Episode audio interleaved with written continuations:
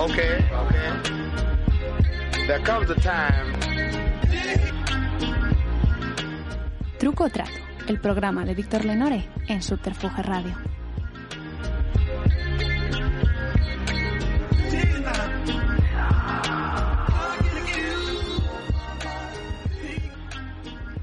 Bienvenidos a un nuevo episodio de Truco Trato, el programa de entrevistas de Radio Subterfuge. Eh, hoy tenemos con nosotros a Alberto Santamaría, que es profesor de Teoría del Arte en la Universidad de Salamanca y que acaba de publicar el libro Un lugar sin límites, música, nihilismo y políticas del desastre en tiempos del amanecer neoliberal en la editorial ACAL. Eh, muchas gracias por venir, Alberto. Muchas gracias por invitarme, Víctor. Bueno, yo diría que Alberto es uno de los mejores ensayistas sobre cultura que tenemos eh, junto con Fernando Broncano, con Iván de la Nuez, eh, que es prácticamente una garantía comprar un libro suyo de que, de que te va a contar algo sustancial y que, y que, y que te va a hacer pensar y cuestionar tus, tus, eh, tus puntos de partida, digamos. Aparte de este libro, ha escrito otros muy interesantes. Eh, podemos destacar Paradojas de lo Cool o La vida me sienta mal, que es un ensayo muy brillante sobre el romanticismo, que cambia muchas de las, de las preconcepciones que se manejan en, en el mundo cultural o alta cultura descafeinada sobre, sobre el mundo del arte, que también a mí me parece clave para, para entender muchas de las cosas eh, que están pasando y muchas de las cosas que aceptamos sin, sin, sin pensarlas mucho. Pero en este libro, eh, Un lugar sin límites, eh, eh, tiene mucha centralidad la década de los, de los años 70. ¿no? Eh, tú cuentas eh, que es el momento donde cuajan eh, las propuestas de los 60 y que le ves paralelismos con la, con la época actual también. ¿Nos puedes contar un poco, para empezar, por ejemplo, cuáles son esos paralelismos? Lo primero, muchas gracias por, por tus palabras. En comparación con Broncano, me parece fantástico. Fue mi, mi profesor, además, o sea que es un, un, lujo. Que, bueno, este libro, eh, la relación, el paralelismo entre los 70 y la actualidad, tiene un eje que para mí es interesante, que, que en parte es un poco el hilo de fondo, que no está, digamos, contado expresamente, pero que hila algunas de las ideas, y esa relación en que los años 70 podríamos decir que es el momento de, los lloros perinatales del neoliberalismo, ¿no? Es decir, el momento en el que el neoliberalismo está llorando porque están haciendo, y ahí el punk, la música disco, el heavy metal y demás, son unas respuestas culturales a ese contexto de consumismo, ¿no? Nosotros vivimos la estela de eso, y nosotros estamos quizá en el momento de putrefacción del neoliberalismo. ¿no? Entonces, eh, son como dos ejes de, una, de un mismo periodo que, que, me parece interesante ver un poco el silo, porque en ocasiones tendemos a hacer, la historiografía lo suele hacer mucho, dividir las décadas como si fueran departamentos estancos, los 70, los 80, los 90, los 2000, ¿no? Y no es así, evidentemente. Hay, hay hilos que, que, se conectan, formas que desaparecen, que, se, que vuelven. Es decir, no, no es tan claro que la historia fuese una serie de, ca, de cajones estancos, ¿no? Y entonces a mí me interesaba sin nombrarlo, percibir que muchos de los problemas culturales que tenemos hoy en día proceden de ese momento de nacimiento, de ese, de ese choque entre el, el, neoliberalismo y su enfrenta y su, su relación con los procesos críticos de la cultura. Sí, tú, eh, esto de que las cosas son más complejas de, los, de, lo que parecen, tú citas a Cal Polanyi, ¿no? Como que la oposición al capitalismo, al sistema, eh, bueno, el sistema necesita la oposición para sobrevivir, porque mm. si lo llevas al extremo, pues sería un, un sitio invivible mm. y cosas como los Ramones, eh, Richard Hell, Iggy Pop hacen mm. como más soportable y, y, y dan un contrapunto que, que, el sistema puede incorporar o recuperar, ¿no? Sí, uno de los grandes eh, descubrimientos de, de, de, ese momento neoliberal de los años 70, después de de mayo 68 es el descubrimiento del neoliberalismo de que la mejor forma de desmontar algo no es enfrentarse, sino programarla mucho. Yo creo que es uno de los grandes, de los grandes momentos fascinantes de la historia de la cultura y gran momento de iluminación del, del capitalismo. ¿no? Es decir, ese momento en el que eh, bueno, lo, vivimos hoy en día, que es, por eso digo que hay una estela con, con, nuestros días, ¿no? Ese momento en el que el, punk no es, no es que el, el, cuando, cuando, hay mucha gente que dice, no, el punk se vendió rápidamente, el punk eh, se vendió y se, está en las camisetas ahí en H&M de los Ramones, ¿no? Es cierto, pero no es que el capitalismo viera en el, en el punk, por ejemplo, una forma de mercantilizar fácilmente, sino que la mejor forma de desactivar el mensaje destructivo que traía el punk era eh, llevarlo, trasladarlo hacia el mercado y programarlo mucho, ¿no? Es como cuando uno repite mucho una palabra que acaba de perder el sentido, ¿no? Pues es, es, un, es una táctica que se ha empleado constantemente en la, en la, historia de la cultura de los años 70 hasta la actualidad, es decir, lo, vemos en, la, el street art, lo vemos en muchas disciplinas culturales, ¿no? Mucha cultura es la mejor forma de acabar con los, muchos principios culturales de, carácter crítico o oposicional, ¿no? A ver, una de las, de, yo creo que de las... Eh como de los hilos más interesantes que, hay en tus ensayos es este de la, de la creatividad, ¿no? Cómo usa el sistema la creatividad para justificar la desigualdad. Has estudiado mucho, por ejemplo, eh, como el discurso de la Fundación Botín, ¿no? Del arte, que eso es más o menos lo que estás contando, ¿no? Eh, bueno, ahora eh, Ana Patricia Botín está muy activa, parece casi una especie de icono woke, ¿no? como, como pero no es muy creíble, quiero decir, tampoco es que haya tenido una recepción así muy entusiasta. ¿Cómo ves? ¿Crees que es fácil de hacer esto? ¿Que, que, hay, va a haber un problema de credibilidad? Tiene un límite, ese es el problema, creo que, que em, a ver, hay, eh, en los años 2000 ha funcionado muy bien este modelo que ya lo presagiaba en su momento Hayek, ¿no? De eso de las palabras comadreja, ¿no? Es decir, cojo una palabra de, de mi oposición, por decirlo así, la, vacío de significado lo utilizo, ¿no? La creatividad o la imaginación al poder, que es el típico expresión de los situacionistas en el medio 68, ahora no nos extrañaría que estuviera en el, en el BBV, la imaginación al poder, ¿no? Ese, cambio de ese uso de las palabras. ¿Qué ha sucedido? ¿Qué ¿O qué está sucediendo? Que esa absorción tiene un límite ya. Ya no, hay un momento en que no puede ser más creativo. ¿No? Ese momento en el que se pide que para una plaza de fontanero o de lo que sea hay que ser creativo y, no sé qué, ¿cómo, ¿dónde aprendo yo a ser creativo? ¿no? Ese, discurso va a tener un límite y ese, y ese límite está teniendo lugar en estos momentos cuando ese discurso está empezando a, caer.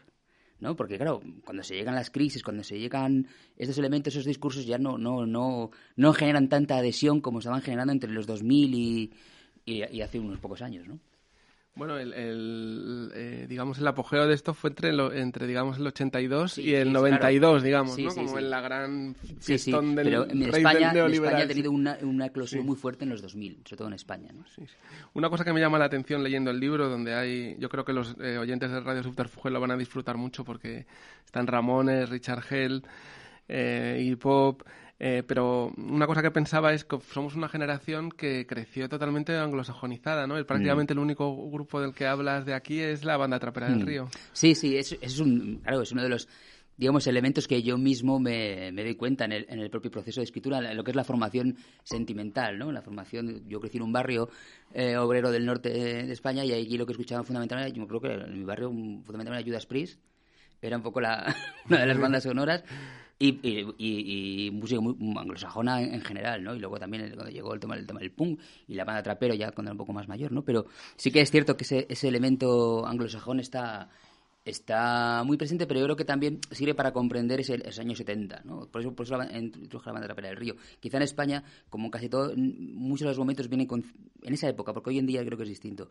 En esos momentos sí que iba un poco al, rebufo de muchas transformaciones que vienen después, a que veníamos también de, de la, del franquismo, a otros elementos, ¿no? Pero sí que también, es decir, eh, a mí me interesaba, por ejemplo, traer a colación el heavy metal, por ejemplo. No lo menciono mucho en el libro porque sí aparece, ¿no? Que es uno de los, por ejemplo, cuando ayer lo discutía cuando estaba en otra charla. Eh, la desaparición del heavy metal, por ejemplo, en los discursos de los estudios culturales o de los estudios de Mark Fisher, por ejemplo, ¿no? Que me, me, interesa y me gusta Mark Fisher. Pero como el heavy metal no aparece en ningún momento en su discurso. Y cuando aparece es una especie de condescendencia menor. Pero pensemos que el heavy metal, desde Iron Maiden, desde mediados de los 70 y otros grupos, cala muy hondo la, o sea, la clase trabajadora inglesa y el mundo rural. Es decir, que el heavy metal es un punto de conexión muy interesante entre el mundo rural y el mundo urbano en Inglaterra. De, y en España sucedía. Cuando llega el heavy metal también hay esa conexión entre lo urbano y lo, y lo, y lo, rural que quizá el punk no tenía del todo. ¿no? Que, que, es muy... muy o, o, la, o la cegazón también mm, de, con la música latina, ¿no? por ejemplo, que, que, es, muy, interesante. ¿no? Mm. En mi caso yo he tratado de estudiar los años 70, ese momento de eclosión, digamos ese punto de, de, de, de, de choque ¿no? entre el surgimiento de estos movimientos y el auge del, del liberalismo. ¿no? Sí, a mí yo cuando leo tus libros me da la impresión de que tú miras con bastante simpatía la contracultura. Mm. Eh, yo siempre lo he mirado así también, aunque cada vez con la edad me voy haciendo más escéptico. Pero recuerdo que, que uno de los momentos en que lo, en que, para mí me dio que pensar fue uno de la, de la biografía oral de la banda Trapera del Río, mm. donde Murphy Gray cuenta que ellos tenían la costumbre de tomarse un ácido y que siempre acababan eh, en el metro, en la boca de metro, de una, un boca de metro de Cornellá, riéndose de los trabajadores que se levantaban temprano para ir a mm. currar, ¿no? Pero que uno de esos días en que hacían este ritual eh, se, dio cuenta de que una de las personas de las que se estaba riendo era su padre, ¿no? Mm. Entonces, eso es como, para mí fue un poco como... La contracultura tiene mucho de eso, como de reírte de alguien que no ha tenido acceso a ciertos enfoques y a cierto consumo sofisticado y que es muy mal rollero. Bueno, Morphy Gray dijo que después de eso se replanteó muchas cosas que pensaba, ¿no? ¿Qué piensas tú de esto? Ahí, está un tema, por ejemplo, Morphy, y, lo cuentan Morphy y demás que vienen de la clase trabajadora, que decir que, es muy curioso ese, ese elitismo, ¿no? Hacia, hacia, hacia adentro. Y la contracultura, claro que ha habido evidentemente esta, esta visión elitista, ¿no? Y los que crecimos en los finales de 80 o primeros 90, mm, cuando piensas en ese, en ese momento que yo viví también, eh, es cierto que bebías con cierta distancia, por ejemplo. Yo recuerdo, eh, yo en Cantabria, esa distancia con respecto al folclore, ¿no? Que me parecía como, ¿no? Y eso que luego, claro, te arrepientes, no arrepientes, no, lo, revisas, ¿no? Revisas en, tus, en tus eh, conceptos. Pero sí que hay un cierto elitismo desde la contracultura de determinadas formaciones culturales o determinadas visiones de la cultura. El caso, por ejemplo, Morphy está más orientado hacia una relación entre, entre ese tema de las drogas y la clase trabajadora, que sería un tema, que es un temazo, la relación entre la, cultura, la contracultura, las drogas, la clase trabajadora. Eh, pero también me, me, interesaba, me interesa también el, el, elitismo inverso, ¿no? Es decir, cuando determinadas visiones que critican la contracultura lo hacen desde la idea, inconsciente quizá, de que la clase trabajadora, por ejemplo, no va a poder apreciar a Mahler, por ejemplo, o a Stravinsky, ¿no? Es decir, hay como dos... Es, es muy difícil ponerse en una posición eh, externa a los problemas culturales, ¿no? Porque quiero decir, la idea sería que hubiera especie de compenetración de elementos, ¿no? Pero ahí entraríamos ya en otro lugar, ¿no? Pero sí que es cierto que la contracultura ha desarrollado estrategias tanto de... Mm, de desprecio, de elitismo, como de contraelitismo. Es decir, esos procesos están dentro del, de la propia historia. Y luego, cuando el punk, a partir del 79, entra en otro nivel, ya juega en otro, en otro elemento mucho más elitista, claro. Sí, hay partes muy poéticas y muy bonitas en tu libro. Por ejemplo, hablas un poco de los rituales en directo de Iggy Pop, ¿no? De estas... Mm. Eh, esta especie de ser una especie de Cristo sangrante, pero que es una especie de religiosidad sin misticismo, ¿no? Religiosidad del vacío, creo que dices, o algo así parecido. Mm. ¿Nos cuentas un poco por qué te parece significativo de los directos de Iggy Pop y de esa forma que tenía tan diferente de actuar en, sobre un escenario? Iggy, mm, mm, abre una, una, brecha a finales de los 60 que creo que es fundamental, y es la, la desmitificación, por un lado, del cuerpo, la forma de comprender el cuerpo en la acción. Pensamos que cuando haces esas cosas están los, bueno, los Beatles ya no, pero ahí todavía hay una Beatlemanía y un contexto mucho más naíve de la visión y él. Em, y me interesa, por ejemplo, la idea de Iggy, del misticismo, el cuerpo y demás, cómo él, por ejemplo, explica, eh, y lo explica muy bien, yo creo que en el, en el, ¿cómo se llama? En el documental este de Jim Jarmus, es el documental de, los estudios, em, cuando cuenta que a él le fascinaban los payasos en la infancia. Yo cuando vi eso, cuando leí eso, me pareció muy interesante porque es una cosa que cuento en el libro que también está en el romanticismo, ¿no? O sea, que en el romanticismo el tema de volver a la infancia, volver a ser niños, el romanticismo tiene un punto más naif incluso, más espiritual, y en el punk es una relación con la infancia mucho más destructiva, ¿no? Yo quiero volver a ser niño, para volver a ser niño tengo que destruir todo lo que soy como adulto, ¿no? Y ahí está el cuerpo, las drogas, todos los elementos autodestructivos vinculados a, al cuerpo. Y otro elemento muy interesante de Iggy porque eso lo cuenta Angie Bowie en Por favor, mátame, y en otro sitio lo cuentan. A Bowie le, a, a Iggy le fascinaba Nietzsche, que es una cosa muy curiosa. Eh, cuenta Angie Bowie que siempre Bowie estaba leyendo a Dostoyevsky, Nietzsche y esa mierda. literalmente decía Angie Bowie.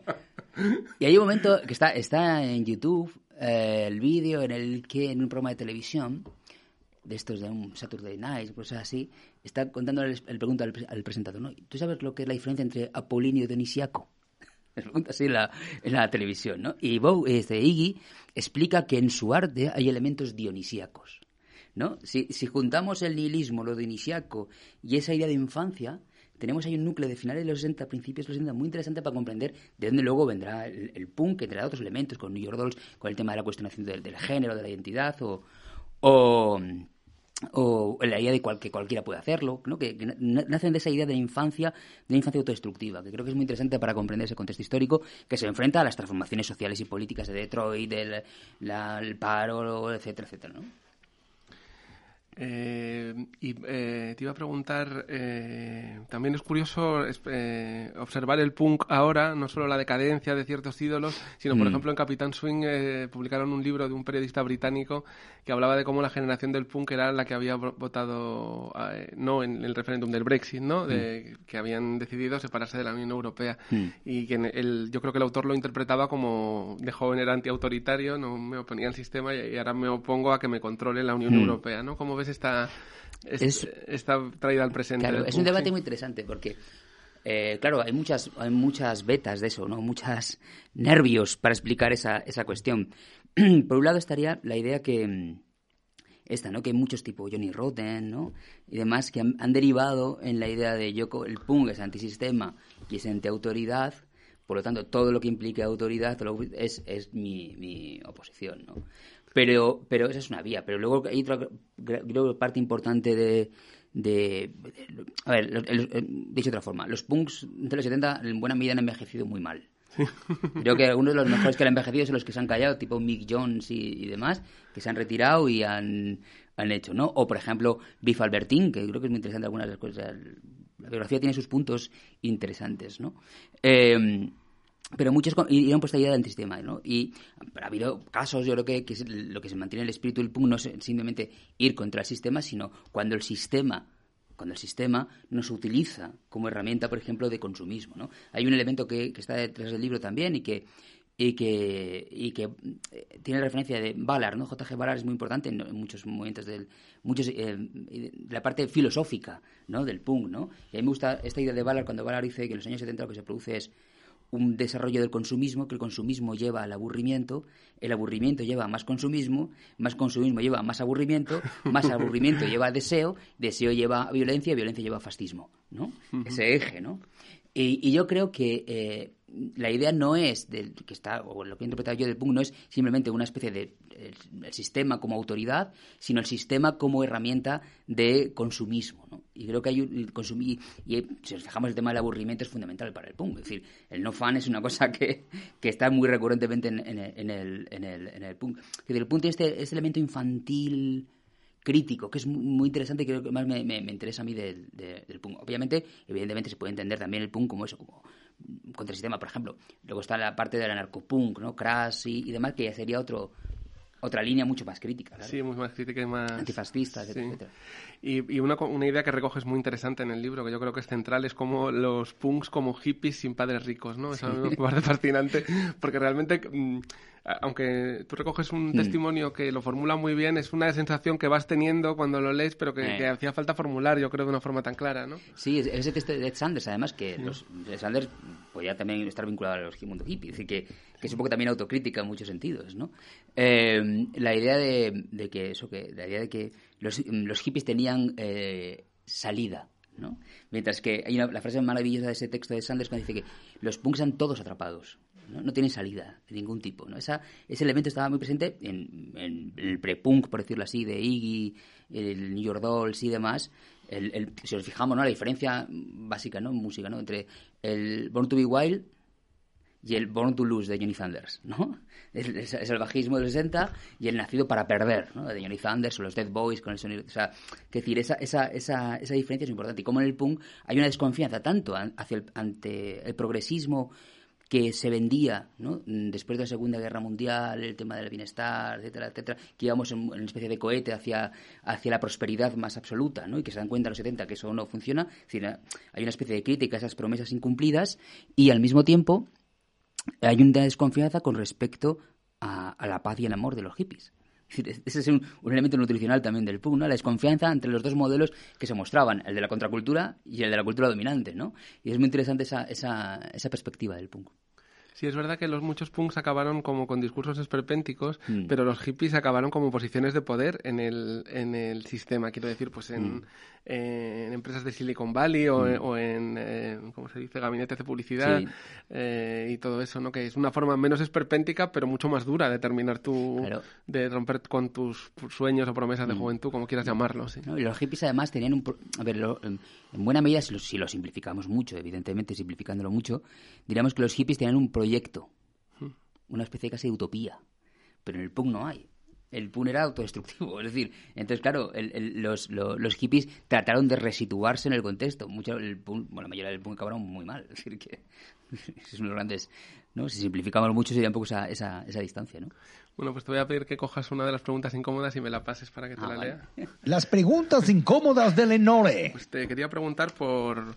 Hace poco, el año pasado, se cumplieron 10 años del 15M, que ha sido mucha gente esperábamos que aquello fuera un cambio, de alguna forma de cambio sustancial y al final ha acabado siendo un catacroker de Mm. dimensiones épicas. Me gustaría saber cómo, cómo lo, llevas, cómo lo enfocas, cómo lo analizas.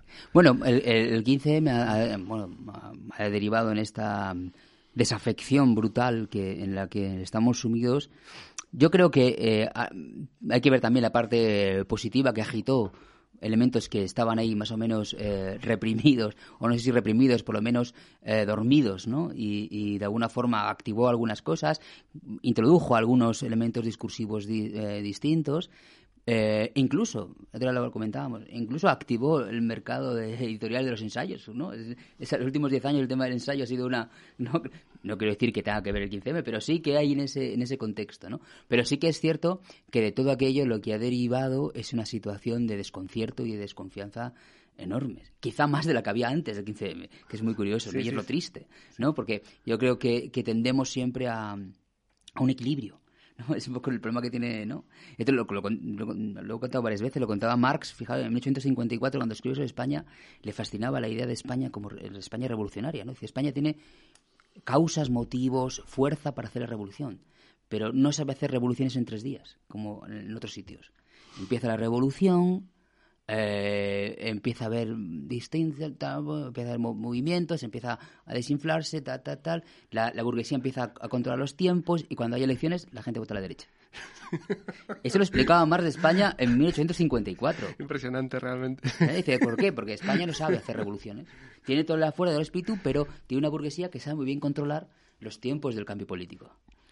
Y creo que seguimos en la misma estela Bueno, tantos años después. ¿no? Pues al hilo de esto te voy a preguntar. A mí hay otro eh, teórico así del arte que me interesa mucho, que es Iván de la Nuez, que, en, que en sus artículos, cuando habla del 15M, por ejemplo, yo creo que muchas veces eh, insinúa más que lo dice, pero eh, la, la idea de que fue una especie de convertir la revuelta en una performance, ¿no?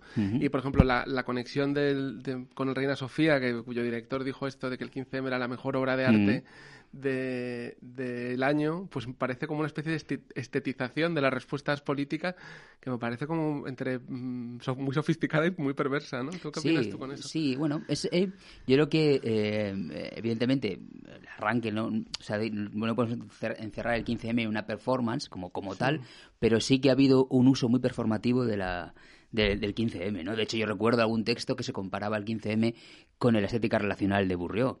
¿No? Así que eh, en, el, en el propio en el propio en el propio momento del 15M, ¿no? Y, bueno, pues me parece un poco eh, exageraciones, ¿no? Y de alguna forma eh, es curioso cuando queriendo politizar el arte eh, mm, se despolitiza la vida, ¿no?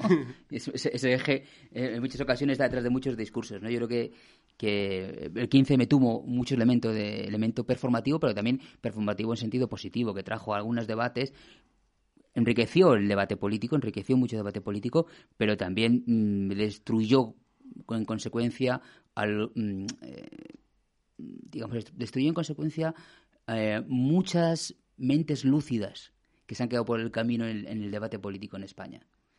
Sí, ¿a, qué, a qué tipo de...? Me- no, no voy a decir nombres. No, nombres, pero ¿qué tipo de pero perfil te sí, refieres, perfil digamos? Sí. gente.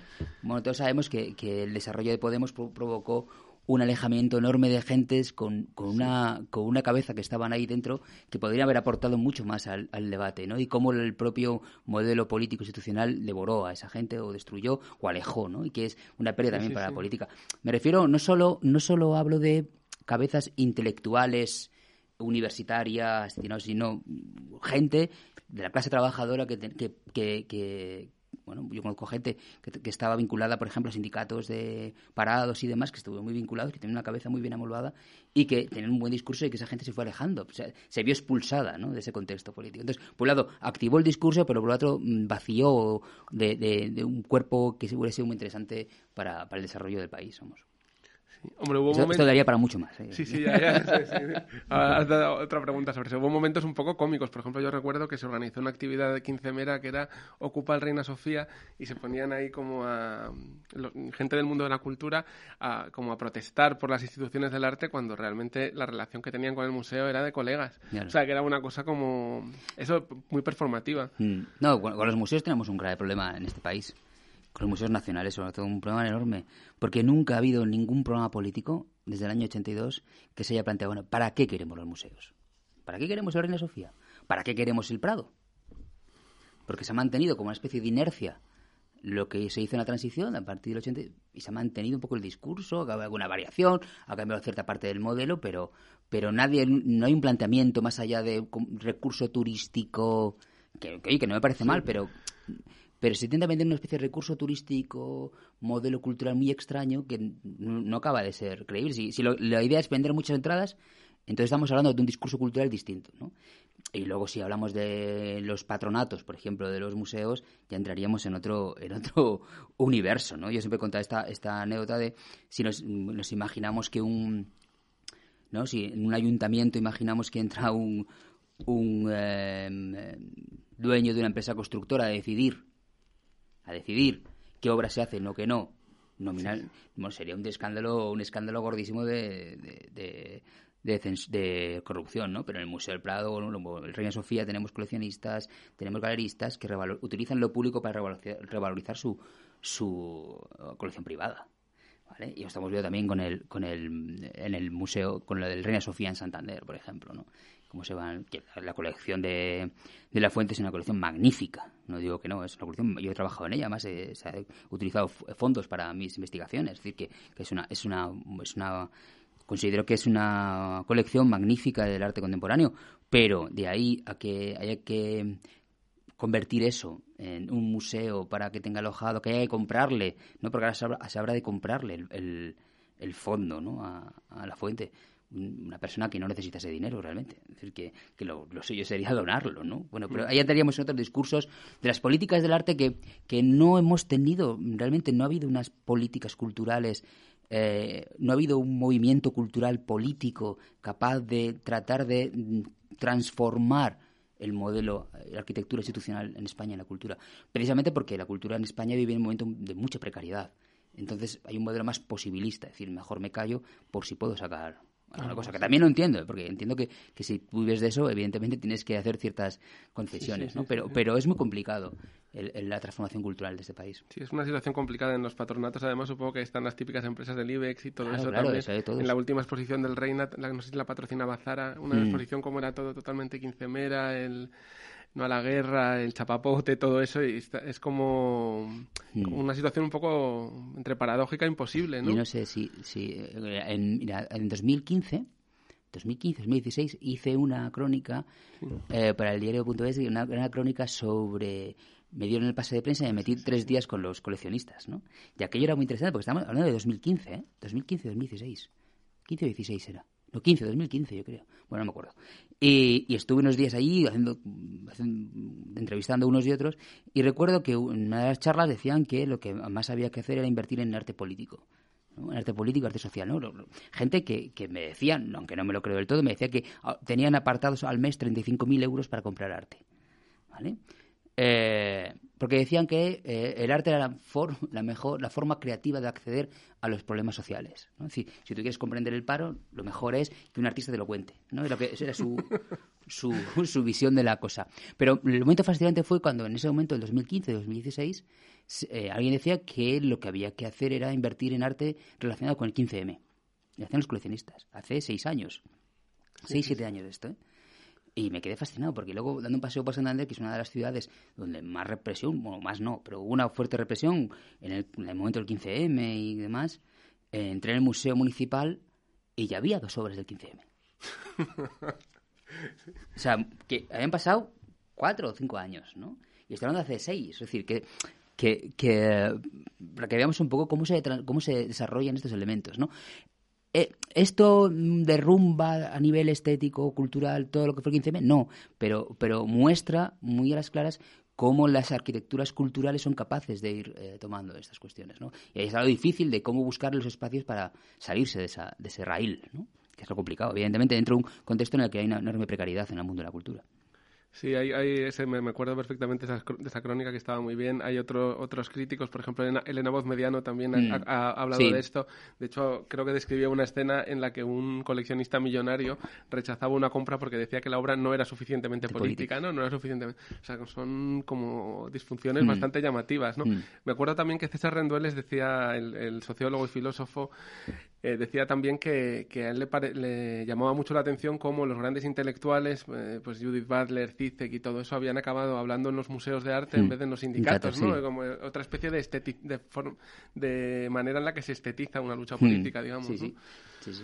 Son elementos muy curiosos, ¿no? Por ejemplo, porque tendemos, una cosa que está detrás del libro y que he contado muchas veces, tendemos a separar la cultura de la política, Sí. muy claramente. Entonces, por ejemplo, cuando protestamos porque Naturgy obra como obra terriblemente en la cañada, etcétera, etcétera, Sí. no nos acordamos que Naturgy es empresa fundadora de Macba. No sabía eso. No sabía eso. Entonces, claro, Naturgy es, es, es, eh, de la Fundación Macba. Por ejemplo, que me parece Macba, me parece fascinante, pero tenemos que ser coherentes con los propios discursos que se, que se enlazan, ¿no? Entonces, esas cosas son- creo que son interesantes porque a veces nos olvida, ¿no? No, es que, o cuando las, las becas, las ayudas de la, de la Caixa o la del BBV, ¿no? Decir, no, no, es que el BBV que da dinero para el arte no es el mismo BBV que desahucia, por supuesto, no es el mismo.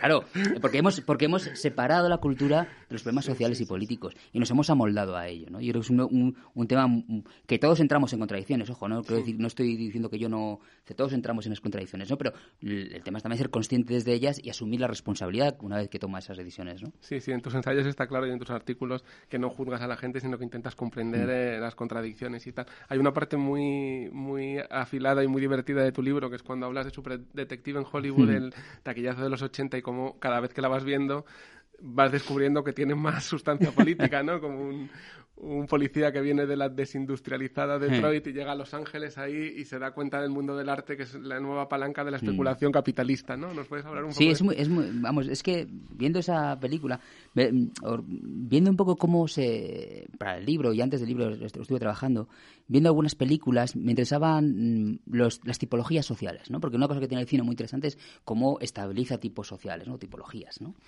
Y me parecía interesante, en- sobre todo en Hollywood, que es una peli de entretenimiento no- y que es una peli que yo me he hecho unas buenas risas con ella, que ha envejecido un poco extrañamente porque yo se la he puesto a mi hijo adolescente y le parece una basura. Yo la vi de adolescente y me pareció maravillosa y me reí un montón y a mi hijo adolescente le parece una aburrida, lenta. Pero bueno, eh, primero la idea de un policía negro de Detroit, ¿no? Es decir, ya clase va, aunque sea policía, es negro y es en Detroit, en un Detroit que es el Detroit, eh, pues eso, de la pobreza, del desempleo, que ya no tiene el poder como industria automovilística porque ha entrado el mundo en Japón como, ¿no? como competencia ¿no? y tal. Y cómo esta persona acaba en, en Los Ángeles. ¿no? Y cómo en Los Ángeles, eh, de alguna forma, eh, ese contexto de, de la costa, eh, el arte es- el nuevo el nuevo momento, ¿no? Porque es curioso que una, una película donde el tema de los traficantes, el tema de la policía y demás, que, que, se que, que, que en lugar de situarlo en gente que trafica con coches o tal, sea el arte, porque nos fijamos en una película en la que es, es- la galería de arte es el núcleo de la película. ¿No? Y me interesaba además mostrar cómo en esa película se muestra el retorno de la pintura, cosa que pasa en los 80 es cuando el arte se despolitiza a finales de los 70, en los 80 la pintura retorna como magia, ¿no? ¿Qué pasó en Arco? En Arco en el año 82 el eje fue la pintura, cuando en los 70 había sido arte, parte del arte conceptual la, la- la fuerza que, que había dominado, ¿no? Y, y me interesaba esta, esta imagen de, de- de retorno a la pintura y cómo eh, un personaje como Axel Foley entra y se queda fascinado por el arte mm, de los primeros 80 que no tenía ni no, que no, no entendía lo que estaba pasando en ese en ese contexto y cómo era el eje de la pintura. Y luego la otra película es la de Martin Scorsese la historia de Nueva York. Sí. porque claro había, eh, el- son los dos ejes que cuento en el libro. Uno es este esta sorpresa del retorno de la pintura y no solo retorna a la pintura no solo se vuelve a hablar de pintura eh, despolitizada sino que había que a- acompañarlo de un nuevo héroe no que era el, el pintor eh, atormentado bohemio completamente despolitizado que en la película es Nick Nolte ¿no? Sí, macho Eh, alfa. el también macho alfa de la pintura, ¿no? Que había que recuperar esa idea de Jackson Pollock, de el héroe de con Picasso, no había que recuperar. Y son modelos que recuperan el neoliberalismo en, en- a principios de los 80, ¿no?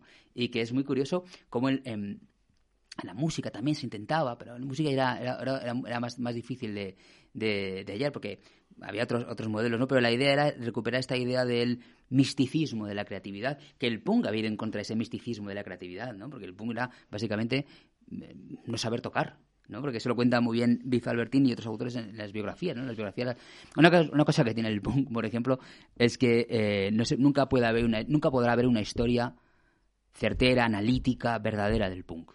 Nunca. Porque el material que tenemos son las memorias y las historias orales que podemos calcular que, lo, por lo menos por decir, por decir una cifra, el 20-30% es mentira. sí, exageraciones. Pero exageraciones, o mentiras sí. o exageraciones, ¿no? Que, pero también hay que aceptarlo, ¿no? Porque Sí, Matthew Borley, que es un, un- un- un autor que ha estudiado mucho el punk, eh, no utiliza eso. Porque considera que como no es verificable, científicamente no se puede usar, ¿no? Claro. Vale, tienes razón. Pero, pero yo considero que no, que, que también hay que utilizarlo, porque parte del punk Ah, claro, claro. tiene que ver con, con esas mentiras, con esas exageraciones, con esos juegos, ¿no? Y, y, y recuerdo en la biografía de Biff Albertine cuando cuenta, ¿no? Cómo, a- cómo entró Paul Simon en los Clash. Está cuenta ella que Mick Jones estaba, le dice, bueno, he encontrado un tío que, que, que es Paul Simonon, que es guapísimo y tal, eh, va a empezar a tocar el bajo y tal, ¿no? Y le, le enseña y dice, cuenta la historia, ¿no? De que se acerca Mick Jones a Paul Simonon y le dice, ¿quieres entrar en mi banda? Y dice, pero si no sé tocar. Dice, "Sí, da igual, que tienes una pinta cojonuda. Es la historia de una Y así- agencia de modelos de Claro, los sí, 80, y ¿no? así Sí, entró, porque lo importante, claro, eso lo cuenta muy bien, yo cuento, trato de contarlo en el libro, porque lo importante del punk no es la música exactamente, que es la música, evidentemente, pero digamos, la música es una consecuencia de una serie de elementos sociales, políticos, culturales previos, ¿no? Por eso el punk es antes una ética que una práctica o una política o una visión trágica, si queréis, antes que una que una mera práctica. La práctica es una consecuencia de todo eso. No, pero Steve Jones lo cuenta, decía, a no nos gusta la música, nos gusta el caos. Creo que es eso, que la música es la única salida que tenemos a todo esto. Por eso con tres acordes ya va... Sí, sí.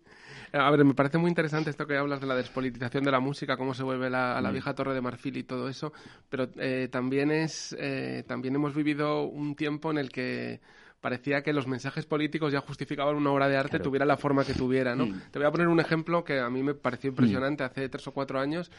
eh, me meto en Twitter y empiezo a ver quejas de gente que había trabajado en el Viña Rock, este festival tan, sí. tan eh, punk Sí. y de rock radical de, que se hace en, en- por Levante, Sí. no me acuerdo ahora la ciudad, Villarrobledo creo que Mm. es, ¿no? Y hablaba de lo mal que pagaban a los empleados, ¿no? Mm. Y era un camarero tuiteando y decía, es totalmente fascinante estar sirviendo copas como un descosido a 7 euros la hora, mientras Escape están tocando el vals del obrero, eh, cobrando un montón de, de pasta, ¿no? Mm. Decía, es que es una situación que te, que te vuelve loco, Mm. ¿no? Entonces, en- eh, entre la repolitización y, y- y no tragarse todo lo que venga como Mm. político, ¿qué, qué- qué salida hay? ¿Hay un espacio de autonomía para el arte? Ah, ¿Tú ah, cómo lo ves? mm, Yo creo que, a ver, mm, yo lo que trato de ver, lo cuento al principio del libro, es que no podemos pensar que, que la, la- digamos, la creación artística, la práctica artística, está completamente separada de, de la política, porque no es verdad, está enraizada en el contexto social y político, pero tampoco podemos decir que, que la que que digamos que está completamente determinada. Es decir, tiene- hay que buscar un punto de conexión, ¿no? Y una cosa es que me interesaban del punk, eh, pero también, fíjate, en este caso también del heavy metal, era la idea de que la práctica cultural en sí misma tiene parte de emancipación política. Quiero decir, no es lo, político no está solo en el mensaje. Está en el, eh, por ejemplo, esto lo cuentan muy bien muchos filósofos como tipo Rancière y demás, ¿no? La idea de que eh, mm, él cuenta, ¿no? La anécdota famosa de la noche de los proletarios, ¿no? Cuando cuenta que, que los poetas proletarios del siglo XIX, cuando después de 16 horas de trabajo en una fábrica de mierda, por la noche se escribían poemas y los publicaban y eran poemas a las margaritas, a las florecitas, ¿no? Y llegaban los poetas politizados, tipo Baudelaire o tal, y decían, joder, pero escribir sobre el hijo puta que es el jefe, ¿no? Y él decía, no, no, porque en el momento que escribo poemas no soy un trabajador, me desidentifico con mi rol de trabajador, ¿no? Yo creo que buena parte de la música tenía, ten- tenía también esa función extrañamente política, es decir, el hecho de que alguien de clase trabajadora, un cualquiera, cogiese una guitarra y se atreviese a hacer música, cuando era el contexto del rock progresivo, de, o sea, que, se- que el, mero, el hecho de, de atreverte, atreverte a coger una guitarra y tirar tres acordes y gritar y que eso fuese música, había, había un componente, ya no tanto las letras, porque las letras de los Ramones, alguna puede haber, pero tampoco son por letras mm, de una altura política Sí. ¿vale? Eh, pero, pero sí que había un componente de, de- de emancipación política en, en la propia práctica cultural, que a mí me parece muy interesante ese elemento, ¿no? Que no, no es en todos los casos igual, ¿no? Pero la idea de, de esa idea de la creación artística como herramienta que te permite desidentificarte con el rol que el poder en cierta medida te asigna, ¿no? Es decir, tú no puedes, tú no puedes hacer música porque para hacer música tienes que ir al conservatorio. por sí, ejemplo. sí, sí. Yo conozco, gente que, que les encanta tocar música que no sabe ni, ni lo que están tocando. Ni, ni- ¿Es un re? Yo qué sé, es un re. Pero, pero me da igual. ¿sabes? Sí, esto me recuerda a Jean-Luc Mélenchon del partido de izquierda francés, la Sí. Francia Insumisa, suele leer poesía en sus mítines y cuando le preguntan por qué, dice, eh, los trabajadores debemos recordar que no somos solo bestias de carga, ¿no? Que somos Mm. algo más. Eso es como... Sí, hay, al, al- al principio hablo del libro este que me gusta mucho de, Pa- de Patrick Eidenofe, de la poesía de la clase, que cuenta cómo en la formación del concepto de clase hemos olvidado como la importancia que tuvo entre el, entre el 30 y el 48 del siglo XIX la poesía, el canto popular, el folclore, en la forma de el, concepto de clase social, de clase proletaria, ¿no? Que decir que lo que cuenta es que hemos olvidado que no podemos reducir el concepto de clase a una base económica, ¿no? Que, también el elemento de la poesía, la música, forman parte de, la idea propia de, lo que es una clase social, ¿no? Yo creo que el elemento, buscar, digamos, dicho de otra forma, creo que cada época debería bus- buscar su forma de relacionarse con la política. Quiero decir que no hay una fórmula, una ley inevitable para comprender la relación entre arte y política. Cada momento histórico debe buscar la suya, que puede ser más hacia el mensaje o más hacia la forma, ¿no? Y creo que es, es, una, es un hándicap, sí. Que no podemos pen- pensar en términos abstractos la relación entre arte y política, sino que cada época tiene que buscar su relación con ella. Bueno, ahora me doy cuenta que en, la, que en la introducción se me olvidó decir que eres poeta, un poeta bastante reconocido también. Me gustaría saber en tu práctica poética, en, en tu obra, cómo haces para relacionar esto, Sí. creación y, y- y política. A ver, eh, la- la- de hecho, mira, la- yo escribía, empecé a escribir poemas. Eh, mm, yo tenía una- un grupo de, de, música. Eh, Cuando era adolescente y, y me, y, me, y, me tocó hacer las letras. Y recuerdo eh, ir al Prica y, robar un libro de Damas Alonso, ya prescrito, o sea que... Y en aquella época, estoy hablando de, de final del 80, eh, en aquella época en el Prica se vendían libros de Damas Alonso. Dudo- que el Carrefour se, vende, se vendan libros de Damas Alonso. Y era Hijos de la Ira. Y yo recuerdo leer Hijos de la Ira y no enterarme de nada. Pero de nada, no, no sabía. Pero me, me- me- flipaba cómo sonaba todo. Entonces, claro, intenté adaptar los versos de Damas Alonso a letras punk y no, la cosa no, No funcionaba. no, no funcionaba muy bien. Pero me quedé con, con, con- con eso. Y me claro, en mi, casa no había libros, mis padres no leían poesía, no, trabajaban en la fábrica no, no había una relación muy directa con la literatura.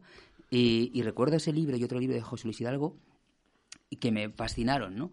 Y, y, y, y por eso digo que, que mi relación con la, con la poesía era hacer poesía en un contexto eh, social en el que la poesía no entraba en los planes de, la vida, ¿no? De la vida cotidiana, ¿no? Y a mí la idea de escribir poesía me, gustaba por eso, porque, bueno, ejercí una especie de autonomía personal a la hora de, expresarme, ¿no? Y por eso, eh, luego seguí tocando, ya, pero, pero ya no, ya no hacía letras, solo tocaba el bajo.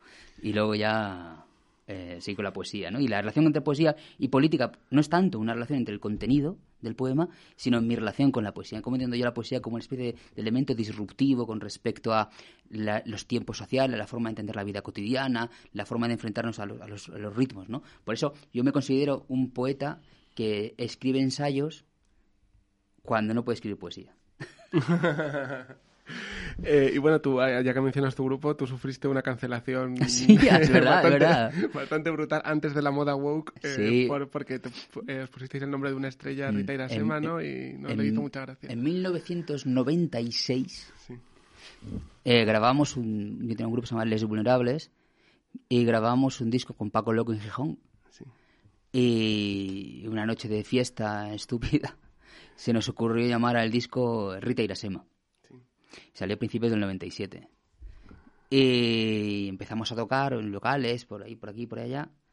Y Rita Irasema coincidió, que no sé qué ciudad era, coincidía el Circo del Arte, no, el Circo del Arte se llamaba, no sé cómo se llama el Sí, circo sí, que tenía ella, Arte se de Rita. Irasema, con un concierto nuestro. Habíamos sido tan, tan imbéciles que habíamos hecho carteles enormes.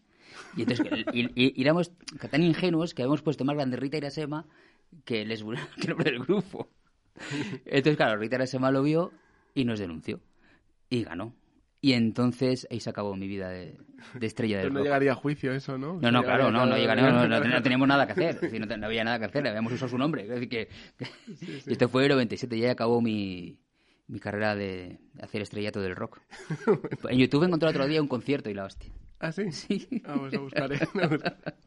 Bueno, te voy a pedir que saques otras Sí. preguntas incómodas. Las preguntas incómodas de Lenore. Bueno, había una, una noticia reciente que creo que merece la pena comentarse. Eh, parece que Vox va a tener la, con- la con- Consejería de Cultura de Castilla y León, lo cual parece una cosa eh, como interesante en el sentido de que es un, un territorio de la llamada España vaciada, con problemas de acceso cultural.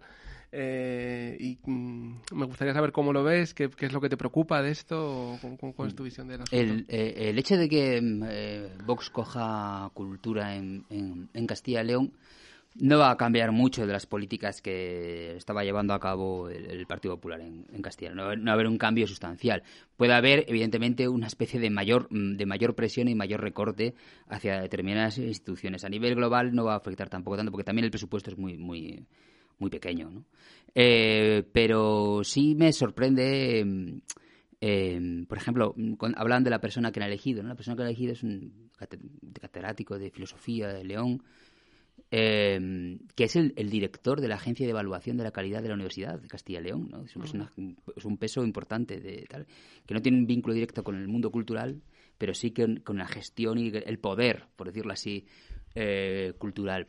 Eh, allí en Castilla y León, eh, problemas que va a haber, pues se van a, se van a, van a, se, se va a hacer más grave el problema con una fundación. Allí hay una fundación que se llama Fundación Siglo, que es la que maneja el cotarro con una enorme cantidad de chanchullos y, líos de aquí y allá, van a descapitalizar completamente instituciones como el MUSAC, por ejemplo. El MUSAC está eh, en un proceso, de lo que fue el MUSAC a lo que está ahora, es un proceso de, de pauperización eh, enorme. Entonces, van a dejar caer muchos elementos, van a introducir eh, es, una, es- una consejería simbólica.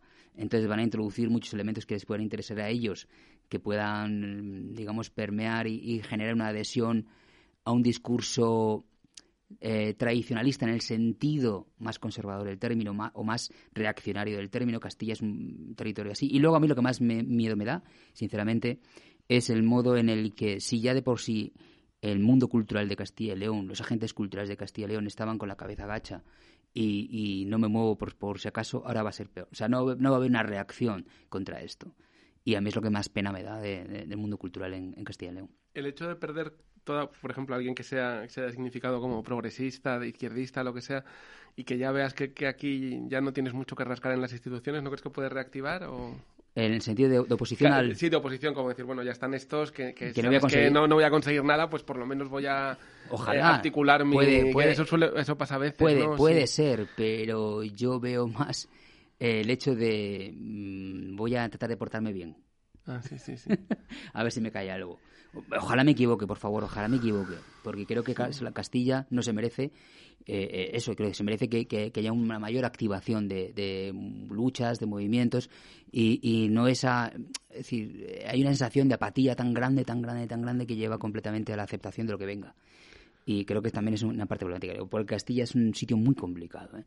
muy complicado en el que hay muchos poderes, y sobre todo en las ciudades, tipo Salamanca, donde yo vivo, y otros, donde hay una serie de poderes fácticos muy marcados, que, que quizá en grandes ciudades no se, puede que también lo haya, pero no se verá tanto, ¿no? En las pequeñas ciudades de Castilla hay cuatro o cinco familias que lo dominan todo, completamente todo. En Salamanca, por ejemplo, tenemos solo un periodo, un periódico, nada más, en papel. Y en ese periódico, ese periódico es el que manda realmente en la ciudad, es la Gaceta de Salamanca. Lo que dice la Gaceta, quita, quita y pone reyes en Salamanca. Entonces, es muy duro para Castilla que entre todavía un poder más, más, más, reaccionario a, tomar decisiones, ¿no? Porque no es, no, es, solo Vox, Vox ya estaba ahí. Es un, contexto social muy complejo, de, de, de vaciamiento de la ciudad, de, de, los, los pueblos, de, yo entramos en una etapa que a mí me da pena, pero yo espero lo que tú dices, que haya una especie de, de movimiento, ¿no? Ojalá. Sí, y eh, bueno, hablabas en Twitter hace poco también de cómo la capitalidad europea de Salamanca fue a- algo negativo más que positivo, cuando se supone que el sector cultural espera esto como agua de mayo, por, o, no menos, o por lo menos la mayoría del sector cultural espera esto como... como ¿Lo puedes explicar un poco? Porque sí, te parece sí. que fue a ver, em, a ver, el tema, el tema reside en que en ciudades como Salamanca, como digo, son pequeñas. Quizá en otras ciudades más grandes tiene otro, otro sentido, ¿no? Pero ciudades que son pequeñas tiene un impacto muy fuerte el, em, en el, digamos, en el, en el elemento alrededor del evento. Sí, en 2000, entre 2001 y 2003, Sí. ¿vale? Salamanca tuvo un elemento de, de ebullición. Yo cuando era estudiante en los 90 en Salamanca, y eh, Salamanca tiene un tejido alternativo enorme, de espacios, de conciertos, de, de todo lo tipo, ¿no? Eh, el hecho de que se generara un museo, un teatro, sala y tal, provocó que todo se coagulase en lo que hacía la propia institución. Y, en- y entonces todos los pequeños movimientos eh, derivaron o desembocaron en, en acercarme a la institución. Que está guay, que por un lado está guay, pero cuando esa institución dice, ahora, ahora voy yo a dominar todo, lo que genera es un clientelismo muy complicado de resolver, porque la gente ya no, no hay tantos espacios, no hay una especie de vaciamiento de la- del tejido cultural, ¿no? Y, y, que- y- luego se han quedado los contenedores para programar, pero que son espacios muy controlados, tan controlados como, os pongo un, ejem- pongo un ejemplo, como el- para conectar la pregunta, lo que hablamos antes con esto.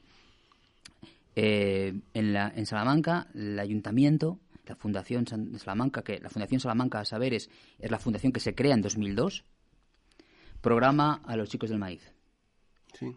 ¿vale? La propia fundación.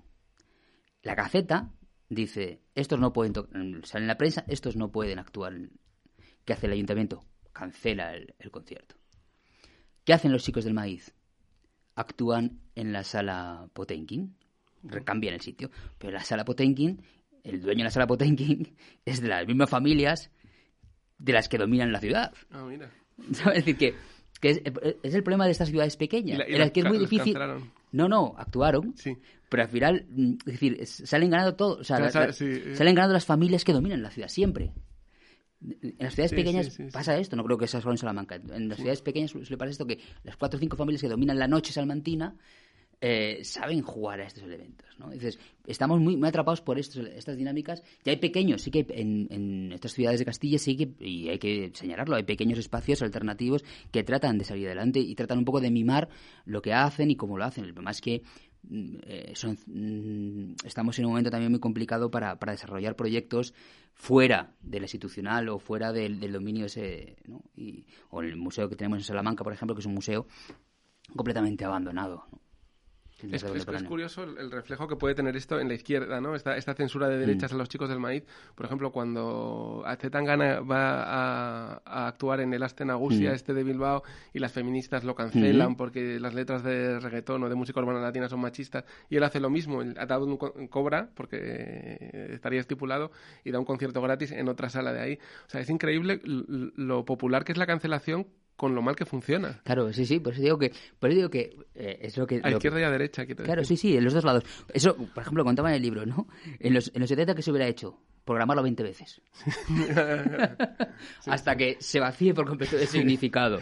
Hasta que canse. pesado, qué pesado. Qué pesado. sí, sí, totalmente. Y me me interesa mucho hablar contigo. eh, eh, es verdad, hay una despolitización en la cultura, pero no se pueden llegar a un tipo de consensos, no digo en todo, y, y dejar la lucha política para otras cosas. Por ejemplo, yo creo que la izquierda y la derecha, desde la extrema derecha hasta la extrema izquierda, pueden estar de acuerdo en que es deseable una red de bibliotecas públicas. Quiero decir, que haya ciertos lo digo también porque está de moda en la izquierda esto de que con partidos como Vox no hay que hablar y hay que hacerles una especie de cordón sanitario, cordón democrático. O sea, me gustaría saber cómo ves tú esto. A ver, yo te, digo desde mi experiencia, ¿no? Desde mi experiencia yo considero que hay, el problema que tiene la, derecha es una especie de marcada, por lo menos en el territorio en el que yo más conozco, desafección por lo público, desinterés radical por lo público. Y lo, yo lo vivo y lo he visto desde estar en Lampa del colegio de mis hijos a, la vida cotidiana en la ciudad pequeña, ¿no? Hay una especie de completa desa- de- desinterés por lo público. Entonces, sí, puede haber un punto de conexión en el tema de red de bibliotecas, pero una cosa que va a tener clara la derecha es qué saco yo de eso. Siempre. ¿Qué saco yo eh, a quién le compro el libro, cómo lo- estoy convencido, no sé en otras ciudades, pero en la que yo vivo, siempre va a haber hay un interés por mantenerlo en tanto en cuanto tenga una, un rédito para uno o para otro lado. Es decir, que, eh, el tema sí que es. eh, el problema que tiene la derecha o la extrema derecha más, más eh, rancia en ese sentido es que eh, su visión de las cosas mm, está en función de el desinterés respecto a lo público y el de qué formas puedo yo rentabilizar esto. Y entonces hay una hay un elemento que, que, que es más es bastante perverso a nivel de, de- de- de cómo se conceptualiza lo público. Y es, eh, es enorme el, problema y, y cómo se están eh, eliminando espacios públicos en bibliotecas y demás, las bibliotecas deberían ser una cosa intocable. O sea, yo creo que una biblioteca pública debe ser una cosa intocable, pero evidentemente eh, eh, no, no puede ser así. Debería ser, pero no puede ser así en la medida en que cómo están pensadas las instituciones públicas. Es decir, si de alguna forma se pudiera gestionar una biblioteca de una, eh, alejado de estos procesos políticos, eh, sería muy interesante, pero siempre siempre va a ser así. Hay muchas, muchas bibliotecas, por ejemplo, que ahora cierran por las tardes porque no tienen Presupuesto, presupuesto. para, para Ah, poner a alguien ahí, sí, claro. sí, sí. Pero hay presupuesto para, para, para ver otra chorrada, ¿no? Es decir, bueno, ya entraríamos en, en otros debates, ¿no? Pero que decir que, que esos elementos habría que cuidarlos mucho. Y para terminar, que nos quedan cinco minutillos, yo creo que, eh, que se ve bastante claramente que la energía de oposición o la, la energía antagonista se ha desplazado desde la izquierda hacia la derecha, ¿no? Mm.